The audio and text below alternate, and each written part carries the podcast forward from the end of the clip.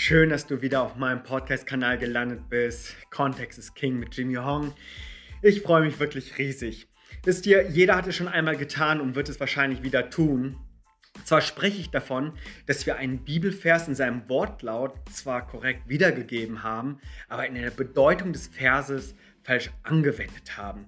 Und deswegen möchte ich die bekanntesten Missverständnisse der Bibel im Kontext erklären. Viel Spaß!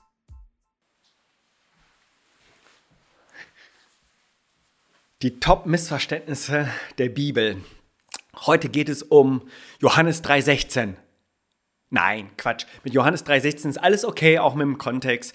Äh, alles in Ordnung. Nein, nein, nein. Heute geht es um Offenbarung, Kapitel 3, Vers 20. Das ist dieser Satz, der hin und wieder mal fällt. Ich stehe vor der Tür und klopfe an. Und diesen Bibelvers habe ich ganz häufig so im Zusammenhang mit Veranstaltungen gehört, wo kirchenferne Menschen, gottferne Menschen, glaubensferne Menschen eingeladen werden, ihre Herzen weit zu machen, weil der Herr Jesus an ihrer Herzenstür klopft und gerne eintreten möchte. Und so romantisch sich das anhört, ist der Kontext und vor allem die Zielgruppe eine andere. Ganz kurz, wenn du hier bist und Jesus noch nicht kennst, dann schreib mir gerne eine Nachricht. Ich glaube, dass du auch Jesus kennenlernen kannst. Nur dieser Vers, ich stehe vor der Tür und klopfe an, hat die Gemeinde als Zielgruppe, die Christen, die Jesus-Nachfolger, die Bibelmenschen, die Frommen, um die geht es. Da klopft er an und das ist schon erstaunlich, wo wir doch in der Annahme sind, dass Jesus Herr im Haus ist, dass er nun draußen steht und an unserer Tür klopft. Und dieser Vers steht in Offenbarung Kapitel 3, Vers 20, den ich gerne mal komplett vorlesen möchte. Ich werde diesen Vers auch in der Beschreibung reinschreiben, kannst du gerne nachlesen. Ähm, für alle Podcast-Hörer gut zuhören. Siehe, ich stehe an der Tür und klopfe an. Wenn jemand meine Stimme hört und die Tür öffnet, zu dem werde ich hineingehen und mit ihm essen und er mit mir. Wir finden hier im Buch der Offenbarung, dass Jesus, inspiriert durch den Geist Gottes, dem Johannes es ein, ein, einbringt und ihm sagt, hey, schreib diesen Gemeinden, diesen sieben Gemeinden in, in der heutigen Türkei, schreib ihnen einen Brief und ermahne sie und gib ihnen die Verheißung. Sie sollen zu Jesus wieder zurückkehren. Ähm, eines der bekanntesten Briefe ist ähm, sicherlich auch Ephesus. Das ist dieses Zurück zur ersten Liebe. Laodicea ist auch so einer mit der bekanntesten Sendschreiben.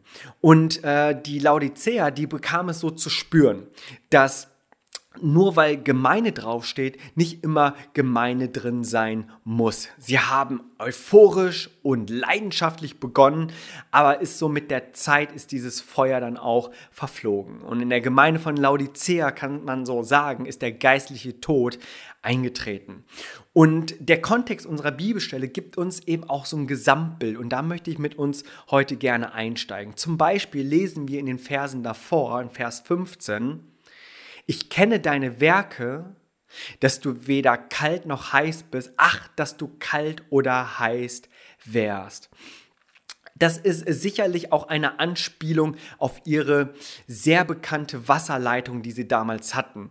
Äh, dazu werde ich später nochmal kommen. Aber der christliche Glaube und die christliche Gemeinde wurde in diesem Brief impliziert auch nochmal vorgeworfen, dass sie lau geworden sind, wie eben dieses herangeführte Trinkwasser. Die hatten eine, das war im Landesinneren, die hatten eine ellenlange äh, Wasserleitung äh, und bis es dann bei denen ankam, war es dann wahrscheinlich weder heiß noch kalt, es war einfach nur lauwarm. Und ähm, wir werden gleich in den folgenden Versen sehen, was die Ursache ihrer Lauheit war. In der Religionswissenschaft gibt es so einen passenden Begriff dafür und dieser Begriff heißt Synkretismus. Synkretismus ist ein Begriff, das beschreibt, dass verschiedene Religionen und Philosophien vermischt wurden. Und das war das Problem der Laodicea. Und hier äh, sehen wir ganz klar, eine Gemeinde Christen, Gläubige, die schon irgendwie unterwegs waren, richtig heiß begonnen haben, aber äh, mit dem Zeitgeist ihrer Einflüsse dann auch vermischt wurde. Das Ergebnis ist eben lauwarm. Und lauwarm ist nicht so die goldene Mitte. Das mag man ja vielleicht so denken. So, der weder Christ, weder noch Christ, der steht in Wahrheit nicht in der Mitte, sondern eben am Absturz. Das ist so ganz unten auf der Skala. So weit unten, dass es dann Vers 16 heißt, das ist zum kotzen. Und das ist keine Umgangssprache gerade von mir, sondern das steht tatsächlich in deiner Bibel. Und der Geist Gottes gibt der Gemeinde so kostenlos, wenn du so willst, einen Realitätscheck. Und dieser Realitätscheck, der hat es in sich und da werde ich mit uns gleich nochmal reingehen. Aber dieser Realitätscheck ist wichtig, weil die Gemeinde so voll in einem Realitätsverlust sich befinden. Und da lesen wir in Vers 17, alles Kapitel 3. Denn du sprichst, ich bin reich und habe Überfluss und mir mangelt es an nichts. Und du erkennst nicht, dass du elend und erbärmlich bist, arm, blind und entblößt. Also hier herrschte eine satte Selbstzufriedenheit. Kapitalismus pur war hier. Alles schien äußerlich total intakt zu sein und ihre Realitätswahrnehmung war, dass sie reich sind.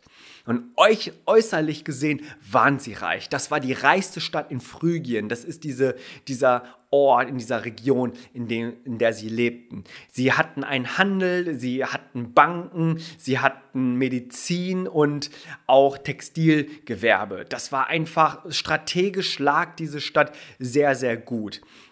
Über diese ähm, Inhalte werde ich gleich auch noch mal was zu sagen. Aber sie waren so reich, dass selbst als die 60 nach Christus ein heftiger Erdbeben kam, dass die ohne staatliche Hilfe der Römer haben die diese Stadt selber wieder hergerichtet und aufgebaut, insbesondere eben diese kilometerlange Wasserleitung. Und er sagt, nein, nein, nein, ihr seid nicht so reich, ihr seid arm. Und dann heißt es hier, ihr seid auch blind. Das war die Stadt, die dafür äh, bekannt war für ihre Augensalbe in, die, in jener Zeit sehr soll, äh, grelle Sonnenlichter, die hatten nicht viel von Hygiene, der feine äh, Staub. Äh, da hatten sie so einige Augenkrankheiten und da hatten sie eine Augensalbe, die sie gefeiert haben, die so was von augenöffnend war. Und er sagt ihnen, nein, nein, nein, ihr feiert vielleicht eure Salbe, aber in Wirklichkeit, und hier kommt der Realitätscheck, ihr seid blind. Und dann heißt es, ihr seid entblößt. Die waren damals in Laodicea auch bekannt für Textilgewerbe und die hatten irgendwie so eine schwarze Wolle äh, für, ein, äh, für so einen langen Gewand, äh, war wohl sehr, sehr bekannt und sagten ja, nein, nein, nein, das ist hier nicht irgendwie Armani, Gucci oder sonst dergleichen, ihr seid einfach nur blind. Und diese Situation hätte nicht peinlicher sein können, denn nun kommt unser Vers in Vers 20. Siehe, ich stehe vor der Tür und klopfe an. Wisst ihr, was das im Umkehrschluss bedeutet? Sie waren Gemeinde, sie haben Gottesdienste gefeiert, die haben vielleicht so hart gefeiert, dass sie Jesus noch nicht mal gehört haben, dass er an der Tür klopft.